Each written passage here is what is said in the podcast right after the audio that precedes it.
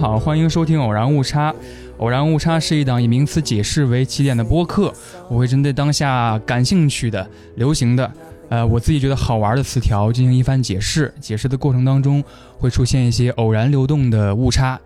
今天我们要解释的这个词条叫做 hijack。关于这期，请回了老朋友黑灯，欢迎黑灯老师。哎，大家好，我又回来了。对，之前跟黑灯聊了好几期节目，但是都是以一个，比如说影视相关或者是聊电影的节目。这次有点不一样，这一次相当于回归了黑灯的本行。呃，我们这次要聊一个跟呃飞行相关的一个词，hijack，可能很多朋友都知道了，它是呃劫机的一个英文单词。先请黑灯介绍一下自己吧，介绍一下你的真身，你的本职工作。呃，本身我是一个机场安全相关的一个工作人员，相当于是在机场安检这个层面，然后干了很多岗位，然后也是知道一些关于航空方面的一些小小的一些知识。然后这次也是跟秋实这边觉得这个。劫机这个话题也非常好玩，大家一起来，呃，聊一聊这个问题。我还是先对劫机 hijack 这个词做一个解释。其实有很多流传的说法，我个人认为稍微比较客观一点的一个解释，就是一九二零年的时候，美国颁布了禁酒令嘛，然后最开始第一次使用是一九二二年左右。为什么叫 hijack 呢？就是一群黑帮，当他们准备要劫持一辆货车的时候。他们会突然从黑处出来喊自己的同伙，就是 “Hi Jack”，Jack 其实翻译过来有点像是，比如说老铁、伙计，就是同伴嘛，招呼同伴一拥而上，把这个货车就在那个高速路上给拦截了。所以最开始这个短语在这个。抢劫的过程当中第一次使用，而有些说法也是说 “high” 是那个 “highway” 的缩写嘛。后来传到日本之后，派生出了一些，比如说 “sea jack”，然后 “bus jack” 劫巴士，然后海劫等等。最正式的把 “hijack” 用作劫机的。我这儿查到的是一九六一年在《纽约镜报》的一个新闻报道，当时他用了这个说法，就是 “someone to hijack an airplane”，某个人劫持了一架飞机，然后这是第一次正式的书面应用。我们今天以 “hijack” 这个词作为这个节目的开端，其实也有一个呃相关的呃影视材料吧，可以说是对。我跟黑灯最近看了一部剧啊，叫做《劫机七小时》。对，啊，这个剧一共有七集，主要讲的就是一一架民航飞机在飞往伦敦的过程当中遭遇了 hijack，遭遇了劫机事件。然后主角是一个，他的职业是进行商业谈判、商务谈判，最后靠着他很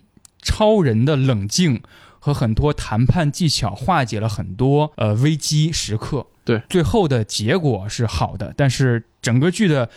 发展和很多情节，包括一些我觉得必须要有专业储备的人士才能给我解答的一些东西，嗯，所以我很好奇，然后我想跟黑灯就这部剧先聊一聊。我想知道黑灯，你对这个剧看完之后，是因为是我。邀请你看的吗？你看完这个剧，或者是观看过程当中的第一观感是什么？嗯，比较深的一点就是来源于它这个剧的外部。看评论的时候，我发现了很多在剧作逻辑上有很多看法的这些观众啊，本身它就是一个悬疑剧，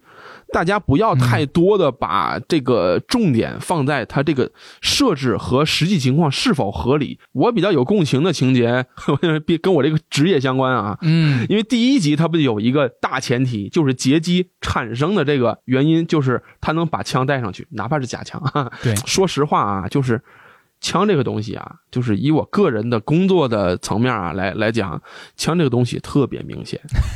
明显到明显到你只要只要不是傻子，你都能看清楚这是枪。那我顺势问问题了哈，我这是一个第一个问题，其实我这一点也跟你非常契合。我作为一个对于民航业其实没那么了解的一个小白吧，我就觉得剧中出现的这个大前提，就让我觉得有一点点可以说是陌生吧。嗯，呃，这个前提就是他们要挟了作为那一趟航班的一个安检工作人员，要挟了他的家人，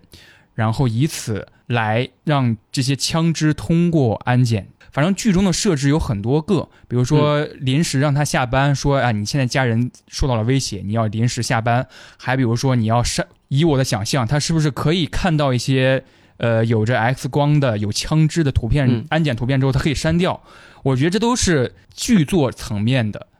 考虑和描写。我想知道。在你的工作过程当中，如果包裹住很多很多层其他我不知道能够掩盖它的东西，里三层外三层的包裹住，是否有可能让枪看起来不像枪，然后过安检？在我回答你这些既定的这些问题之前，我先回答你最后一个问题，让它枪不像枪，不可能，不可能是？因为枪是由各种组件形成的，嗯枪哪怕是假的，它也是各种组件来组装起来的。哪怕是你把这个枪拆掉，通过不同的包裹带进这个 X 光机的这个机器里边儿，我们也会看到的。哪怕是根弹簧，我也都会看到。啊，你枪必须得有枪托吧，有有枪的本体，还有你枪的弹夹，还有你的各种那个小零件儿，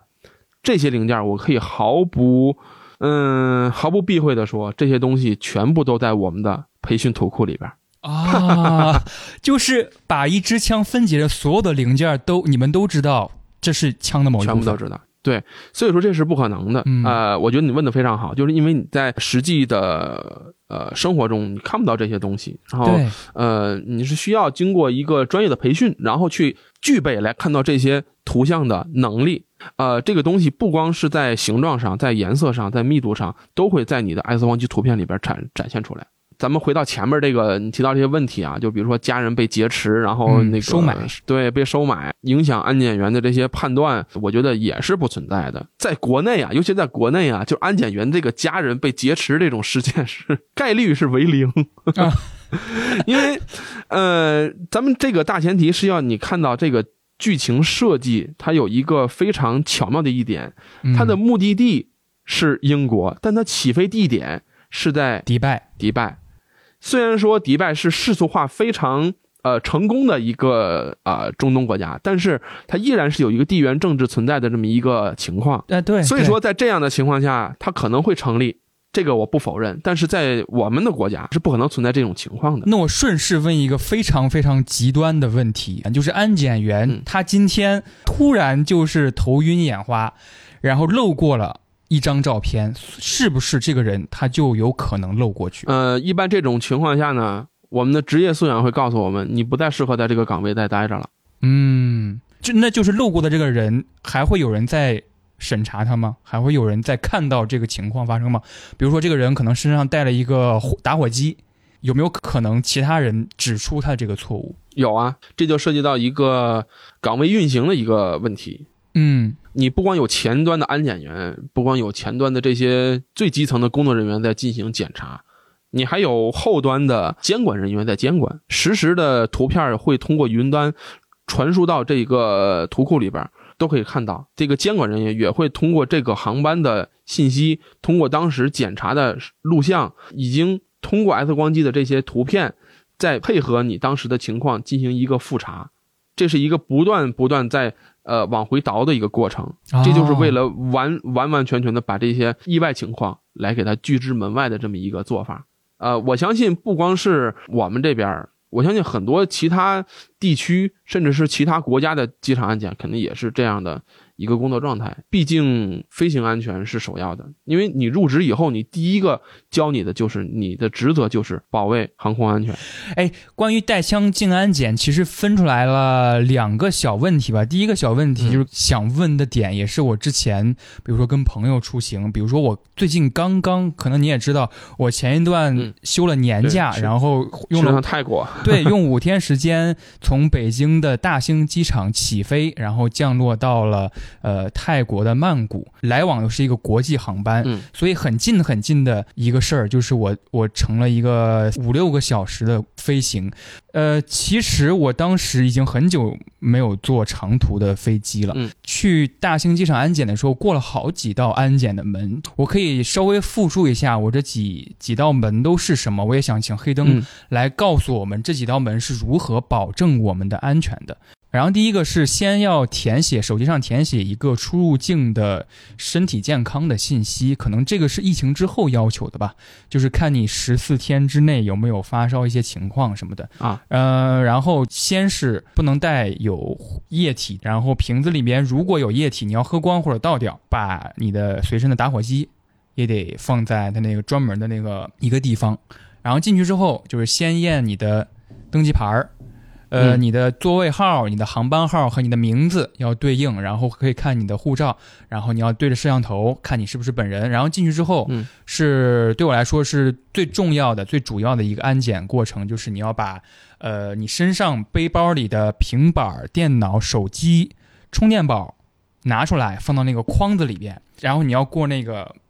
那个门嘛，然后他要给你嗯搜身，然后过一遍。如果你是带穿着有鞋帮的鞋，你还要脱鞋，然后帽子也摘下来，然后过去之后，我是先被停在那儿了，然后其他旅客有些旅客是可以直接拿着拿着行李走的。我停在那儿之后，他会当面问我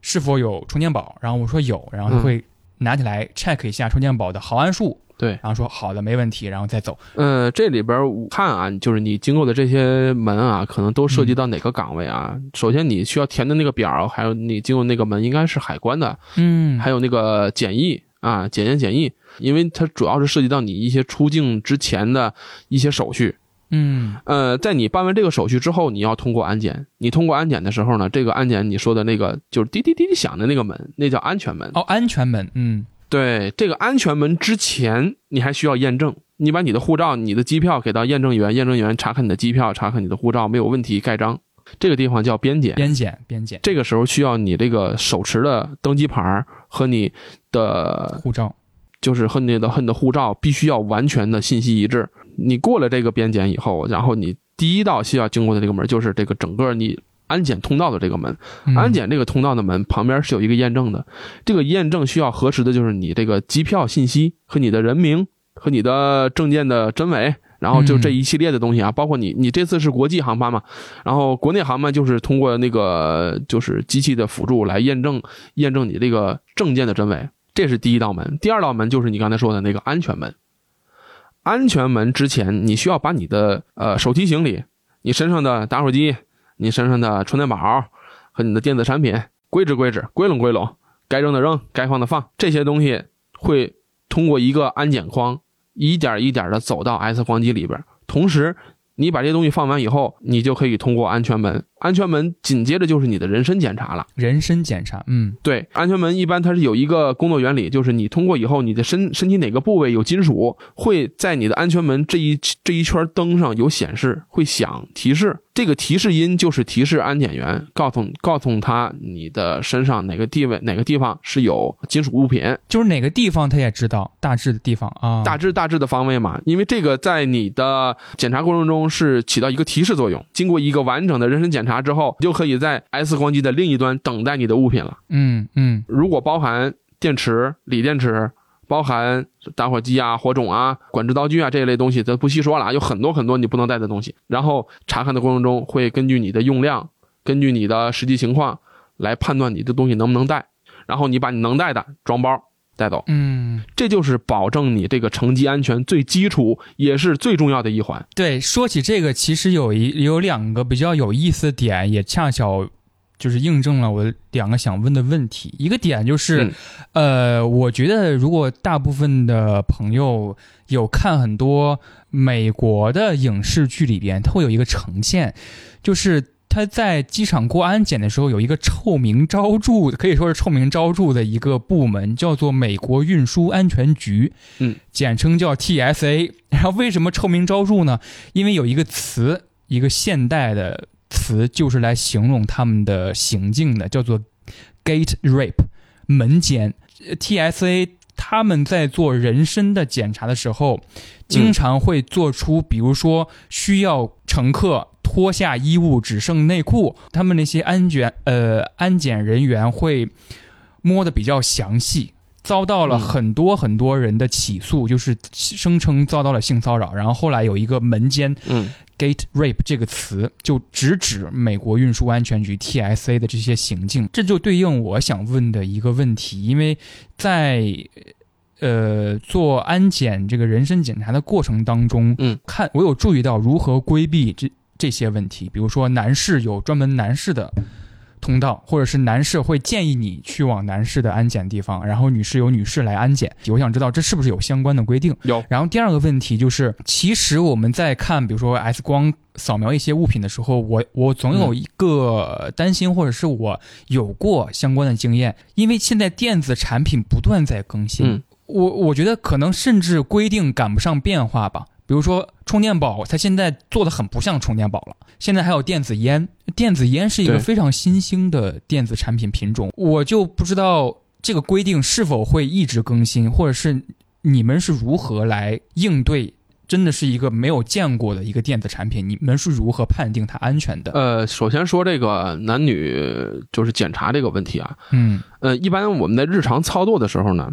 男安检员只能检查男性，啊，女女安检员可以检查男性和女性。就是工作过程中啊，男女比例会不断的变化的。哎，有的时候可能男的比较多，啊那男的就是两边都可以查。你在整个这个通道配置上都是平衡的，哪怕女的再多跑你这儿来，你也得给他拒拒绝掉。不好意思，您等一会儿。嗯嗯嗯，这个问题是肯定不会出现的，除非说那种就是说大伙儿现在可能个人形象就比较中性，一般这种时候可能会有一些呃前期的识别，然后在你的检查过程中也会提前问，嗯嗯，明白。这个时候就这种情况问题很少。然后至于后边就是说你这个不同的电子产品或者说一些个人用品在不断不断的演变过程中，对你安检员的一些判断造成的影响，并不能说它完全不会造成影响。但是首先要知道的一点就是，哪怕你东西再怎么变，它里边的构造不会变。大家看到的只不过是它的外壳，但我们看到的是它的内芯儿。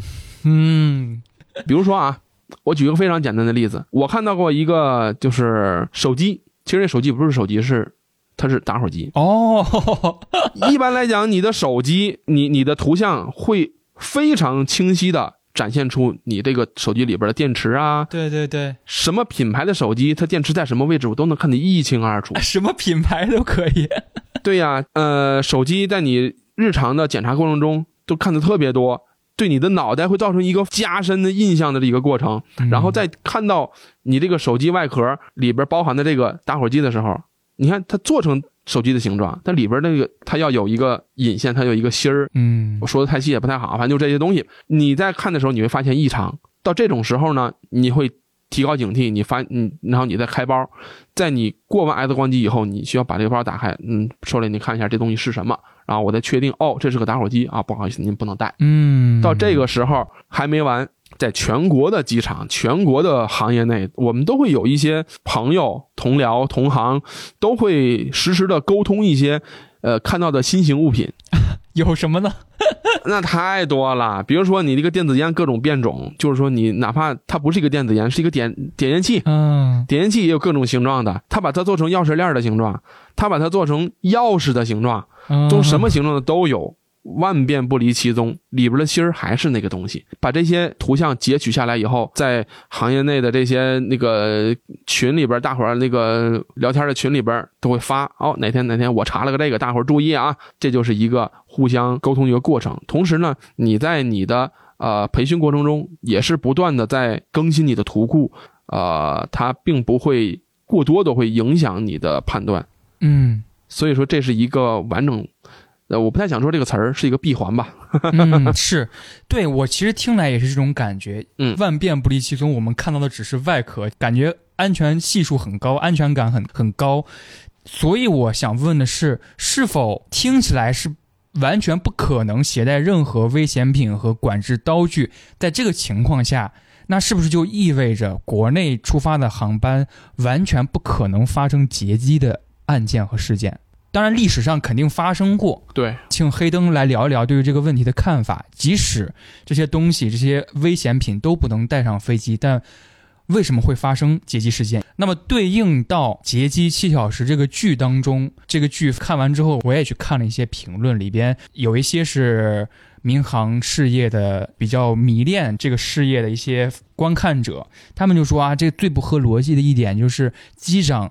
明确。感觉到发生了意外之后，他们没有给空管发消息，就是发那个代码，那个代码是七五零零。后来我专门去查一下这个代码，这个代码是国际通用的讯号，就是发生劫机案件，在剧当中，他们只是用了一个词来形容给空管，那个词叫做 security incident，安全意外。而不是用七五零零。我想知道，包括刚才我问的那个问题哈，就是在任何可能带危险品的情况下，历史当中发生的那些事件，他们依靠的那个优势是什么？以及七五零零这个国际代码，我们国家是否出现过？嗯，咱就一个一个说啊。大伙儿好像沟通比较集中的地方，就是在于这个七五零零挂代码这个事儿。嗯，咱就抛开剧作不谈，咱就说这个七五零零这个代码。首先，我来解释一下这个代码这个东西啊。它这个代码呢，其实就是通过一个应答机来传达的这么一个非常简短的讯息。应答机这个东西，其实在二战的时候就有了，它是英国和美国一块研究的这么一个产物。当时是用在战争中，在上世纪大概五十年代的时候啊，就是把这个东西应用在了民航业。它这个应答机的这个代号呢，是一组四位八进制的数字哦。通过这个代号，航空管制员就可以对这个飞行器，也就是飞机啊，来进行一个区分。号值从零零零零到七七七七，一共四千零九十六个哦，有各种各样的示意，各种各样的意义，组合出一个带有特定含义的一些东西。比如说七五零零，一般在这种呃劫持这种极端情况下，代码这种快速传递信息的功能就显现出来了。嗯，你不一定给你这么多时间去组织语言说说这个事儿啊。嗯，一般来讲，就是说在挂这个代码的过程中，肯定是对时效性有非常高的要求的。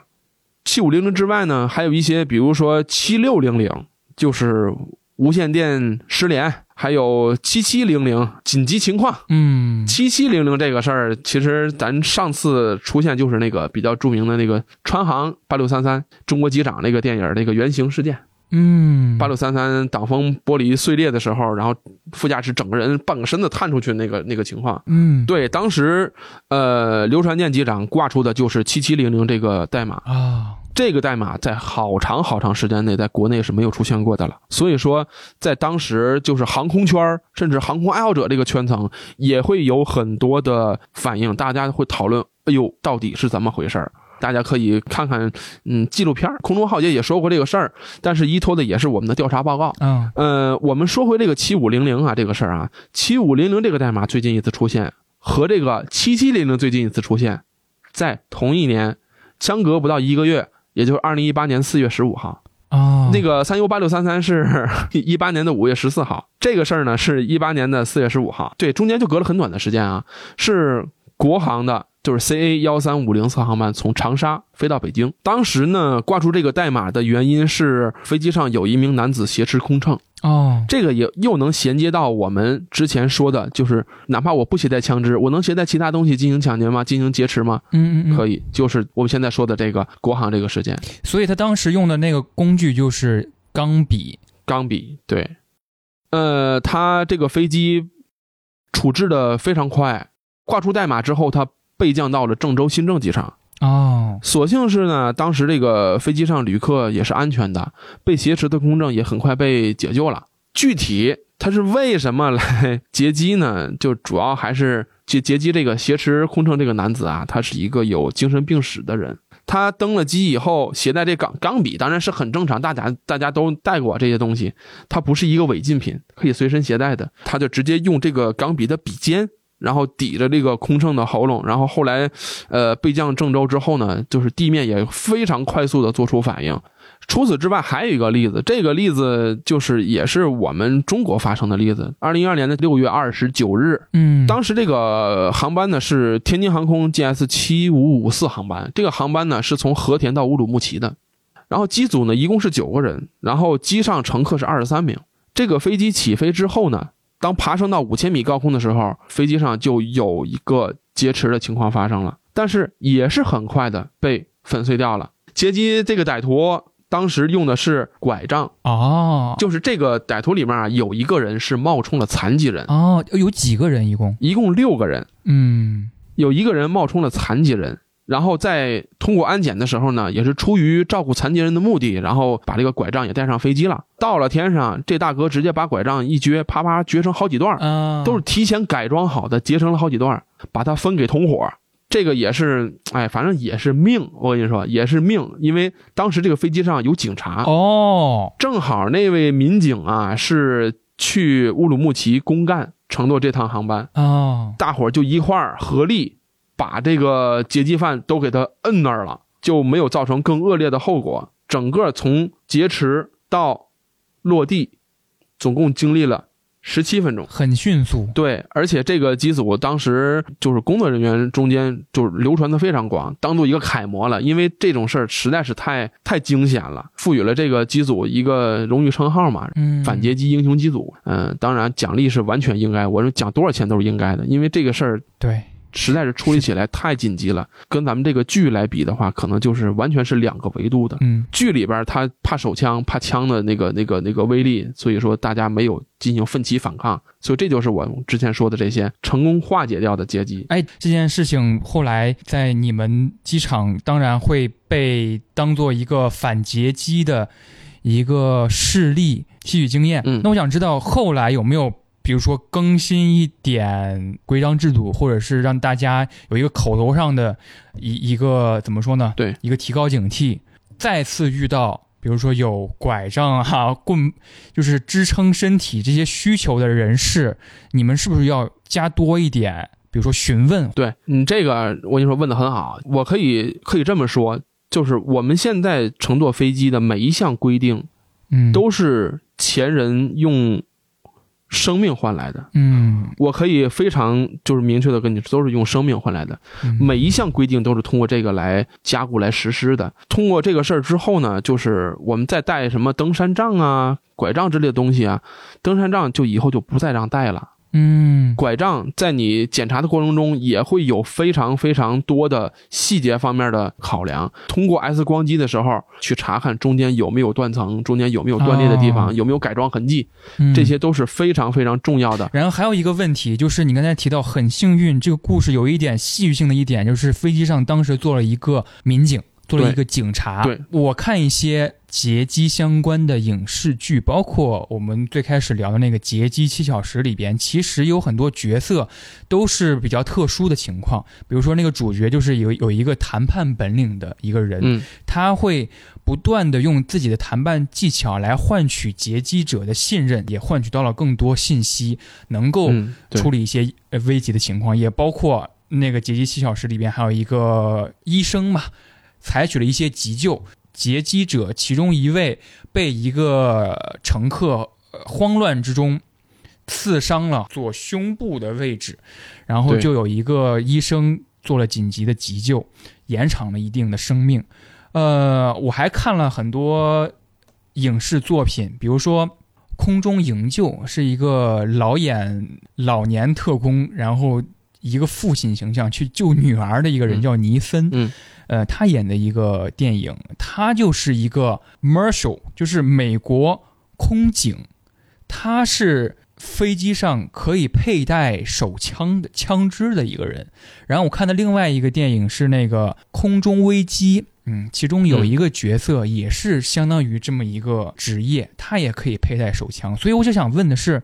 在我国的民航业里边，是否也有这么一个安全员的角色？有啊，嗯就是全部航班都有安全员。啊，呃，这个安全员不光是在你身体素质上这些外化的这些层面有很多的过人之处，嗯处理各种突发情况的这个能力也是具备的。包括我之前说的那个六二九这个事件里边，也是有空保这个角色还受伤了呢。就是哦首先呢会被劫机人员作为一个靶心来瞄准，因为他们目标是比较明显的。呃，六二九啊，大家都知道啊，过两天什么日子，对吧？如果真的要是这个劫机这个情况真的发生了，东西肯定是造成影响非常恶劣。嗯就是我们把这个岗位叫空保，嗯，就是他们在呃常规训练之外，还有一些半军事化甚至准军事化的一些管理方式。我在入职之前，我也面试过，呃，就是空保这个职业。啊，在面试的过程中就能感觉到这个职业它是非常特殊的，不光要考核你的体能项目，呃，什么引体向上五公里，这都是常规项目，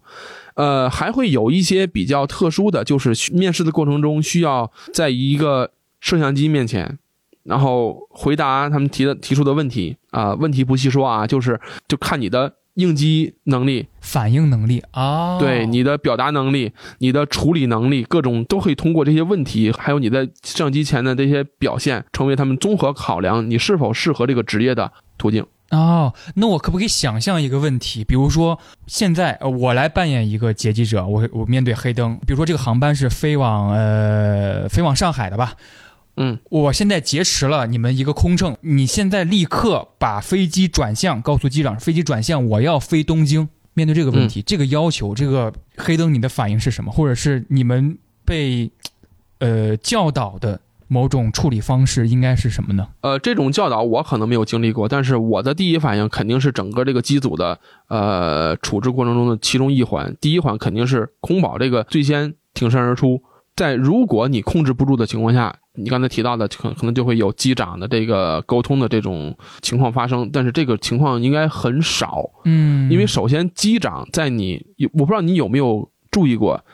坐这么多次飞机，你见过机长的面吗？对，呃，一般来讲，机长是不和乘客见面的，嗯而且这个驾驶舱和你的乘客舱，就是乘客这个区域来讲，它是有一个这个门的。对这个门一般来讲它是无法打开的，外人很少能打开。一会儿我们会说到这个点，嗯，就是在你驾驶舱这么宝贵的这么这么这么一个区域来讲，是有非常非常完备、非常完善的一个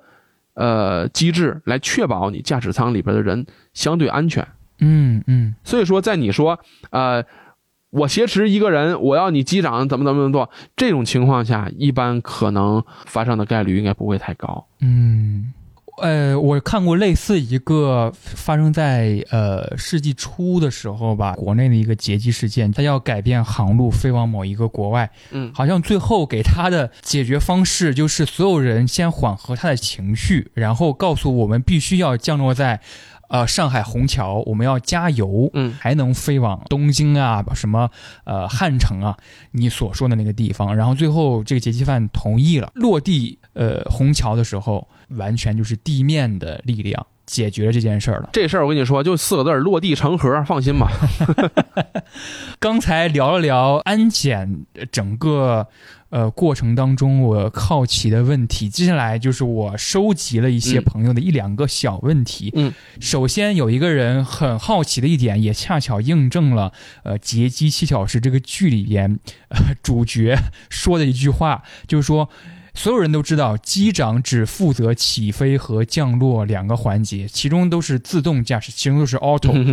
不是真的啊，这绝对不是真的。啊就这个有点太片面了。嗯嗯的的确确，它是飞机有一个巡航的这么一个功能。嗯你在飞机起降过程中，你是需要人为操作的。然后除此之外，就是你刚才提到的，只负责起飞和降落。你就是你，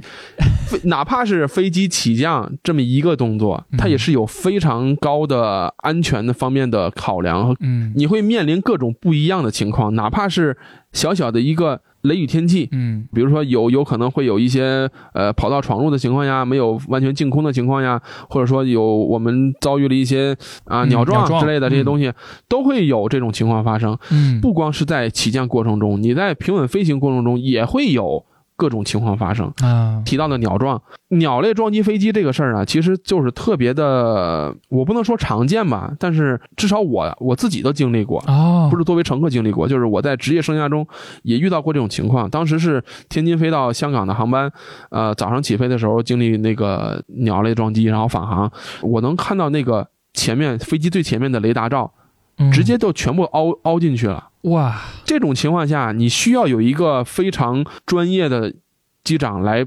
处理这类情况，嗯。包括无人机，包括哪怕是气球，风筝，然后地面的一些那个灯光的影响，都会有非常高的概率会发生问题。随机事件，对你像之前说的，就是你在这个剧里边，每经过一个区域，都会有空管部门跟你对接，呃对来查看你这个飞机的运行情况。这个谁来对接？当然是机长来对接呀。在剧当中，其实有一个发现劫机情况的行为或者一个反应吧，就是嗯，因为它是从迪拜飞到伦敦，每经过一个国家的领空的时候，就会有当时说几几航班，你好，我是。就是他直接报首都嘛，对，请回答或者请回应。如果五分钟不回应，那就会要往上交这个信息。呃，我想知道国内航班也是这样吗？就是是这样的，每经过一个省份，也会有空管跟你确认。哦，每经过一个省份都会有空管，比如说你从就短途的，从天津到北京。到石家庄，你从天津飞起飞以后，你的地面的那个塔台就和你工作就结束了。嗯，结束以后，会有空管、空中管制这个部门来跟你对接你整个飞行过程中的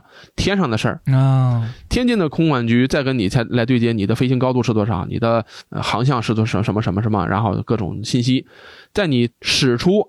天津这个地界儿的时候，北京的空管局来接收你这个飞机的管理权，先给你呼叫啊。某某某航班，我我是哪儿哪儿哪儿，你们的那个那个飞行高度是多少？再重复一遍你这个这些信基本信息。出了北京，石家庄的空管也会接收，啊，接收以后，在你要快降落了，石家庄机场的塔台就接受你的这个这个整个这个在地面的。降落的控制权，这是一个完整的，是一个完整的闭环。对，呃，下午好，天津，我是六拐动两航航班。对，就这意思，就这意思，嗯，就这意思。还有一个问题，起飞到降落的过程当中有两次指示，就是请打开遮光板啊。为什么一定要打开？我听过几个朋友给我解释，但是他们解释的答案都不一样。有人说。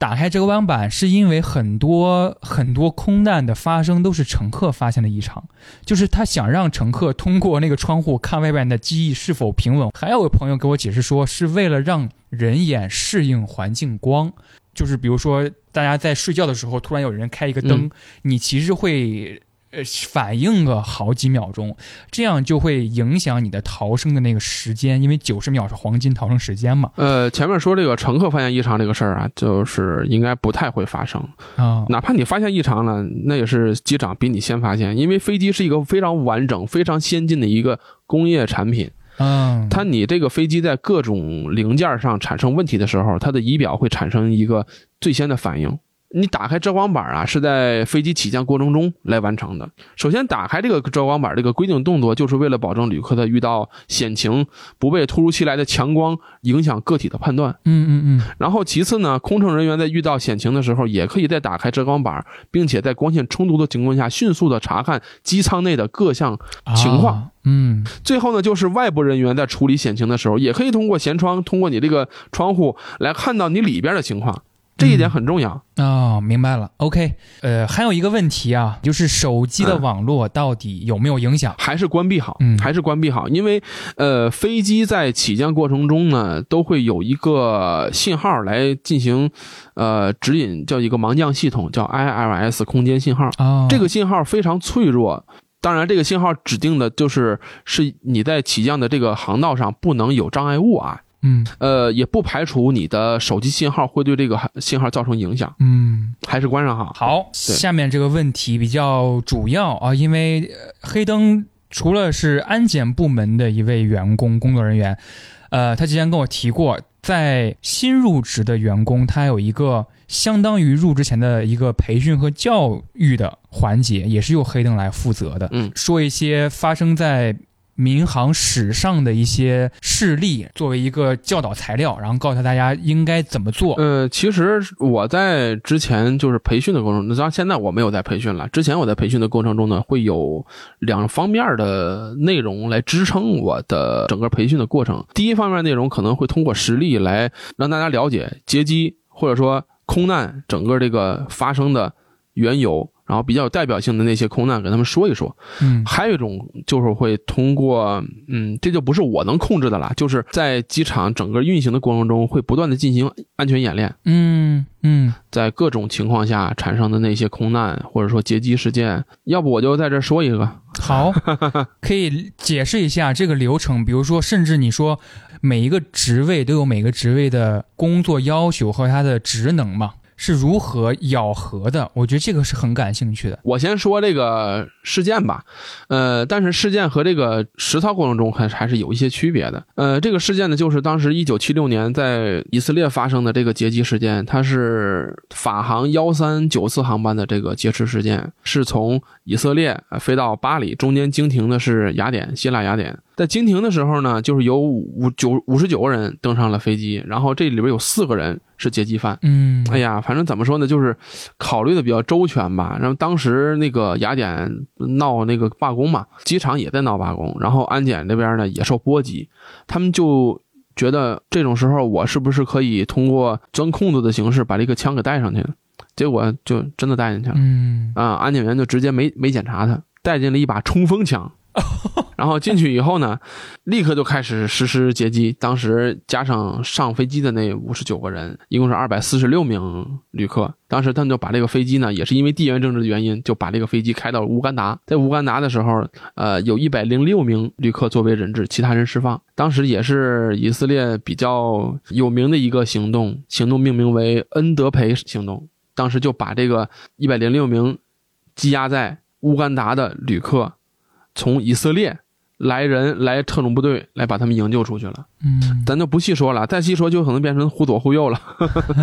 大家可以去看看他这个当时的电影作品，因为本身他这个时间经历的挺久了，各种电影作品非常多啊，包括呃恩德培胜利或者火狐一号胜利，还有纪录片十万火急系列里也不是有说过这个事儿。呃，至于在整个劫机过程中，我们在处理的这个各个环节都会经历什么？哎，这里我就简单的说一说。首先呢，在你这个恐怖信息散播出去了，呃，分两种情况，一种情况这个飞机是在地面上停着的时候，然后就排查嘛，嗯，很常规的操作。就是如果你在起飞过程中，或者说飞行过程中遭到了挟持，在返航的过程中，你会有各种地面的部门来跟你配合，完成一个应急处突的这么一个工作。首先降落以后，会有机场的地面的工作人员，包括消救的，消救就是消防的、救护的，啊，包括特警、警察、机场的公安，啊，包括安检，包括地勤，包括你塔台也会提前把你所有的空中正在起飞或者降落的飞机做一个提前的指引，把这个通道跑道给让开，避免造成一个跑道入侵或者跑道冲撞的这么一个情况。在飞机降落以后，呃，按照咱这次这个剧的这个体现来讲，你的特警人员、你的特勤人员肯定是首当其冲把这个事件解决掉，还需要把人员给它归拢起来。这种时候就是需要一个现场维序的这么一个状态。你其他岗位，比如说你地勤，你负责的就是这个整个飞机的引导啊，或者说停放的过程中的一些机械运行情况的查看，包括安检负责的就是你在整个机舱啊进行一个清仓的这么一个啊，一个工作之后呢，就会有你管理层面的人员对驾驶员进行一个总体的评估，啊、哪怕咱不是恐怖袭击啊、像上次呃我们说的就是川航那个事件，就是在结束之后肯定还还会有一个总体的对于航空器的评估，这都是非常靠后的一个后端的事儿了，所以这是你一个整体配合啊来完成的一项工作。而且你刚才用了一个词，我觉得非常重要，就是嗯清理跑道，不让跑道有入侵的情况。我觉得任何一个意外发生，大家都是慌乱、慌不择路的，包括乘客嘛，就是肯定是要维持一个维持一个基本秩序，才能保证时间最大化的有效利用起来。呃，是不是有那种可能，就是这几个部门谁站前面，谁站某一个位置，对，都会有要求？这个非常细致，细化到哪种地步？就是你在产生应急情况的时候，你人员站在哪儿，你在哪个应、嗯哪个应急集结点在集合，都是有非常明确的要求的。比如说，一般机场在你各个区域都会设置一个。明显的标志物，这个标志物在你日常的工作中会不断的给你加深印象，告诉你这个地方就是你这个部门员工需要在这里集结的这个地方，叫应急集结点。不管你飞机在哪个地方，都会第一时间有人赶到现场，我认为是一个非常科学的过程。刚才黑灯聊跟呃聊事例、聊经验的时候，其实还说了一一段比较有意思，就是嗯大家如果感兴趣的话，可以去看什么影视作品，最好是看纪录片。我觉得 可我也想推荐几个影视作品，跟大家说几个比较有意思的我捕捉到的现象，就是《嗯劫机七小时》是今年的一个新剧吧，相当于对。呃，它里面有一个设置是劫机人员有一个人是中东面貌的人，一个情节吧，就是有几个乘客一看就是应该是呃英国人吧，嗯还是美国人，反正总之他们就对这个劫机人员尤其的不满，要跟他们发生什么冲突。其实这个。形象在后九幺幺的电影当中，特别是航空题材的电影当中都有体现。比如说我刚才提的《空中营救》，利亚姆·尼森演的是二零一四年的，然后我刚才提到的那个呃朱迪·福斯特演的那个《空中危机》是二零零五年的，他们都是在一个标志性的事件，是二零零一年九幺幺对发生重大劫机事件、恐怖袭击之后。的电影，这里边电影都会设置一个中东模样的配角，或者是看是戴着一个白色帽子，像是伊斯兰教徒一样的人，来混淆观众的视听。有一部作品是劫机史上非常重要的一部作品，叫做《联航九三》，也叫做《九三航空》。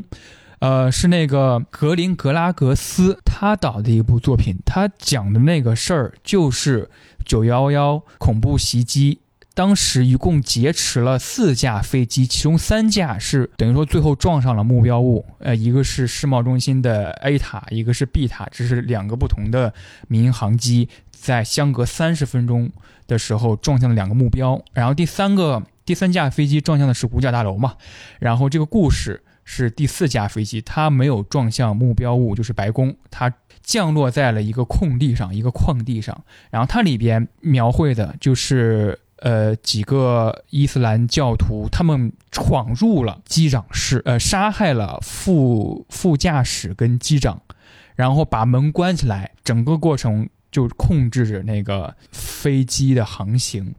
这也是相对来说最重要，也相对最后的最主要的一个问题吧。机长被劫持这个情况，因为在《劫机七小时》里边这样一个描写，这个描写怎么说呢？也是被很多人提起吧，是一个比较大的一个 bug，就是在第一集还是第二集的时候，第一集，第一集，啊、第一集哈有一个情节，就是机长，呃，他原本有家室，但是他跟机组的一位空乘女空乘有一个私交，劫机者其实就调查了整个机组人员之后，就劫持了这个空姐，然后要挟，呃，威胁这个机长。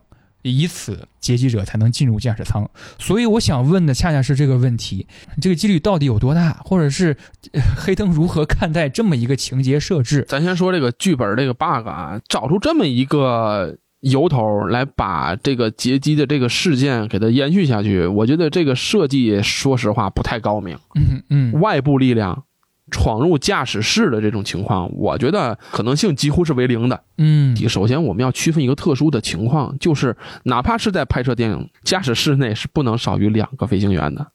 这剧里边频繁的就是看到那个桥段，就是驾驶室是空着的，我就啊，啊，对对对对，真正的从业人员来看到这个剧的，可能是很很很很别扭，因为嗯，这种情况在在实际操作过程中肯定是很难发生的。嗯他要确保其中一个人出了问题，第二个人具备一个处置能力。嗯，对于从外部的进入这个驾驶舱有非常严格的规定，就是有些外国的飞行经验的一些飞行员来讲，大部分国外的航司都会要求航班机组成员里边熟悉从外部进入驾驶舱的这个人只能有一个人，啊，而且这个人必须实时更新，嗯。除非是机场自愿，嗯，从外边人你根本就想进去是没门的。嗯，对照这个剧来讲，呃，实际情况是不太可能发生的。哇，这样清楚很多。这个剧里边有一个小设计，我觉得可能是行业剧里边的一个小想象，还是编辑用的一个、呃人性化的一个小方法。嗯就是机长和空乘机组人员有一个暗号一样的 一个一个情节，就是亮两次乘客的那个安全带的那个系的那个灯，嗯按两次是咖啡，按一次是水还是什么？呃真的会有这种暗号吗？就是飞机上我我不太清楚啊，这个这个这得咱们得问机长。但是呢，实际上在我们安检的工作过程中，呃，在遇到一些紧急情况，也会会有一方面就是这个暗号的，就是比如说遇到证件有问题的人，可能会有一些固定话术来通知后边的哦同事来做出反应。这个具体什么我不太方便说。嗯，其实还有一个问题，空中营救当中其实有一个情节，我还想问，但这个情节对我来说，我自己的形容是《速度与激情》设置，就是《速度与激情》经常会拍一些，呃，很离奇、很反物理、很反常识的操作。这个操作也有点像是他们发生劫机事件，炸弹。可能被拆除，只能任其引爆，因为在座的所有人员都没有拆除它的能力。他们做的一个方法是把炸弹放在机尾，然后让所有携带行李的那些行李，就是客舱里面的行李，把它包裹住，然后把它堆住，呃，然后让飞机下降到一定高度，是八千英尺，相当于两千四百米左右，然后内外压是持平的。炸弹如果爆炸的话，它那个力好像是有点向外的，因为有那些行李箱包裹住，嗯，只会在机尾炸出一个洞，然后所有人、乘客、机组人员都在前面，保证这个飞机能够硬着陆。我这个操作就是这种极限操作是否有可能，或者是机组人员有没有相关的极限操作的预案？这个操作有没有可能实现？不可能，这个就我就我我虽然不是机组人员，我不是那个飞行员，但是我可以非常负责任的告诉你，这是不可能的。嗯你这个情况，首先有一个前提，就是你要把这个炸弹放到机舱后后方位，然后你要把这个行李全都堆到后边。我再稍微解释一个术语啊，就是你这个呃航班的配载，配载是很重要的一个概念。嗯，配载决定了这个飞机飞行平稳程度啊。说简单一点，就是你这个航班，你这个飞机按照它的构造、它的机舱、货舱，甚至货舱里边有氧舱、无氧舱，都要有一个非常明确的承载重量的这么一个安排。嗯哎，这个工作是由就是机场的货运部门来完成的，避免在你一个飞机行驶过程中，因为重量的原因，因为你飞机不平衡的原因，造成一些失速，或者说造成一些问题。嗯，这个非常重要。听说黑灯接下来还有航空相关的专题节目是吧？我是听来由来已久了。太太惭愧了，从春天准备，夏天录，秋天剪，其实就那么一期节目，《苍穹往事》本身也是工作原因嘛，我比较关注就是空难方面的这些事儿。然后之前也是找到了我之前一个有台一个朋友，呃，一起聊一聊这个空难。我们说这个空难的构成有很多种情况，比如说是劫机啊、比如说呃在空中遭遇的一些气流，再比如说你在地面上也会遭遇一些其他的紧急情况，包括我们刚才提到的这个净空的问题，呃，也是我这期新节目也要谈探讨的这么一个一个事儿吧。那就期待一下。嗯，感谢黑灯聊得开心，大家再见。好，拜拜。Thank